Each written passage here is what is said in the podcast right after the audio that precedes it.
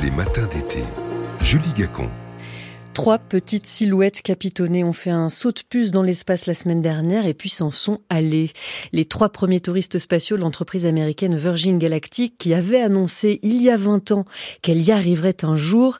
Une femme de 46 ans et sa fille de 18 ans originaire des Caraïbes avaient gagné ce vol en participant à une levée de fonds pour l'entreprise. Un homme de 80 ans était aussi du voyage. Un vol suborbital court du genre de ceux proposés aussi par Blue Origin du milliardaire euh, Jeff Bezos. Alors assiste à l'émergence d'un marché pour ce type de vol touristique? C'est la question du jour avec vous, Xavier Pasco. Bonjour. Bonjour. Merci d'être avec nous et bienvenue. Vous êtes docteur en sciences politiques et directeur de la Fondation pour la recherche stratégique, spécialiste de la politique spatiale américaine. D'abord, est-ce qu'on peut imaginer ce qu'ont ressenti ces passagers qui ne sont allés ni sur la Lune ni dans une station spatiale? Alors, est-ce qu'on peut vraiment parler de tourisme spatial? Oui, alors voilà, c'est parfois un petit peu abusif parce qu'effectivement, euh, il s'agit d'un saut de puce, c'est-à-dire qu'en fait, ils expérimentent l'apesanteur, hein, c'est-à-dire le fait de se trouver euh, en dehors de la pesanteur terrestre pendant seulement quelques minutes, et puis ils reviennent sur Terre. Ils, ne font pas une, une orbite complète dans l'espace. Donc beaucoup disent que finalement, il ne s'agit pas vraiment d'une expérience spatiale, mais une expérience un, peu particulière euh, euh, de vol aérien avec une, une apesanteur. Mais enfin, ils ont quand même vu euh, la Terre, on va dire, de, depuis l'espace un peu, puisque euh, ils vont vers à peu près 100 km d'altitude, hein, ce qui est un peu la limite de l'espace. Et donc, euh, ben, voilà, il y a cette expérience que beaucoup sont prêts à, pour lesquelles beaucoup sont prêts à dépenser euh, près de 200 000 200 000 euros ou 200 000 dollars, voire plus, hmm. euh, pour ces quelques minutes. Donc 200 000 dollars pour eux, pour les touristes, sauf quand ils gagnent leur place dans un tirage au sort, comme c'était le cas de deux chanceuses, entre guillemets, pour ce vol. Mais économiquement, est-ce que c'est si lucratif que ça pour les entreprises qui se lancent dans cette activité du tourisme spatial? Parce que ça doit coûter très cher d'envoyer ces personnes dans l'espace voilà, c'est, on n'est pas, on est aujourd'hui dans une activité de niche, on dirait. Hein. Il ne s'agit pas d'un marché important. Alors évidemment, il y a quelques centaines de personnes qui ont déjà payé leur billet, réservé leur vol en quelque sorte, mais sans avoir vraiment, euh, sans, sans, proposer finalement à ces entreprises un, véritable marché.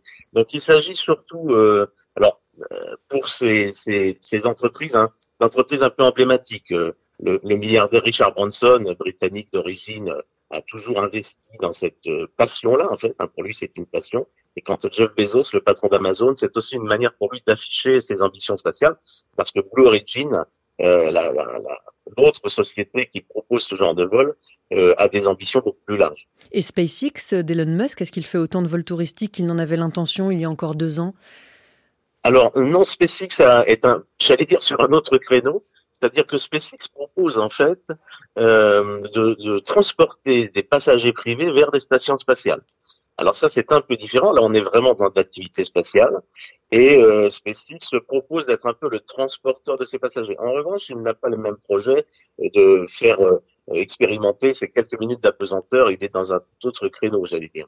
Et, et, sur le coût, pour revenir rapidement sur le coût, je crois que le coût euh, de pour envoyer ces touristes dans l'espace pour ces entreprises qui restent dans un euh, voilà un vol suborbital et sans aller jusqu'à une station spatiale internationale, mais ça, ça reste très cher, ça se calcule au kilo. C'est ça. Euh, Aujourd'hui, on calcule la performance d'un lanceur à la fois en termes de, de technique, en termes de, de capacité à envoyer des objets en orbite, mais aussi à son à sa productivité. Et la productivité d'un lanceur, ça se calcule au prix au kilo en orbite. Alors, euh, par exemple, la navette spatiale, hein, qui était un véhicule pourtant réutilisable et qui envoyait des gens euh, vers les stations spatiales, par exemple, vers la station spatiale, était un, un, un lanceur extrêmement cher. Hein. On était aux alentours de 28 000 dollars le kilo en orbite. Mmh. Alors là, on essaye de descendre ce coût, mais en toute honnêteté, aller dans l'espace, même faire ce petit saut de puce dans l'espace, ça reste extrêmement cher. Hein. Ça se calcule en millions hein, pour les lanceurs. Et donc, on s'imagine bien que il faut beaucoup de place à, à 200 000 euros pour rentabiliser ça. Donc, il ne s'agit pas d'une activité économique. Alors, d'aucuns font l'espoir que euh, on aura un nombre de passagers un peu euh, en progression, mais même cela, on voit bien que ça pose un, problème. Pour l'instant, c'est réservé à, une élite euh, financière, en tout cas millionnaire, milliardaire ou, ou autre, qui peuvent se le permettre. Est-ce que ça veut dire que ces entreprises ne peuvent pas de toute façon se contenter de cette activité-là, qu'elles sont obligées d'en avoir d'autres, et notamment certaines peut-être subventionnées par des deniers publics pour ce qui concerne la, conquête de l'espace Oui, alors tout à fait. Euh, alors pour ce qui est de Origin, par exemple, hein, la société de Jeff Bezos, on a euh, une grande activité qui va se développer par exemple dans le cadre du programme lunaire hein, américain de retour sur la Lune, où Bezos, comme d'ailleurs euh, Elon Musk hein, de SpaceX, compte bien assurer la logistique, j'allais dire, de ce programme. Et ça, ça, ça, ça s'oriente de cette façon-là. Branson, lui, avait essayé de développer une activité parallèle avec des petits lanceurs euh, qui permettraient de lancer de manière très économique des satellites en orbite. Bon, ça, c'est une activité. Alors là, pour le coup, ultra compétitive. Hein, euh, alors que pour le tourisme spatial, on a en gros deux sociétés aujourd'hui qui se partagent euh, le marché euh, potentiel. pour ce qui est des petits lanceurs et des satellites, on a beaucoup de sociétés et c'est une activité qui n'a pas été couronnée de succès chez Branson. Donc on est dans une voilà dans une activité qui reste extrêmement fragile parce que si on ne la soutient pas avec une autre activité, évidemment euh, sa, rentabilité économique reste en question.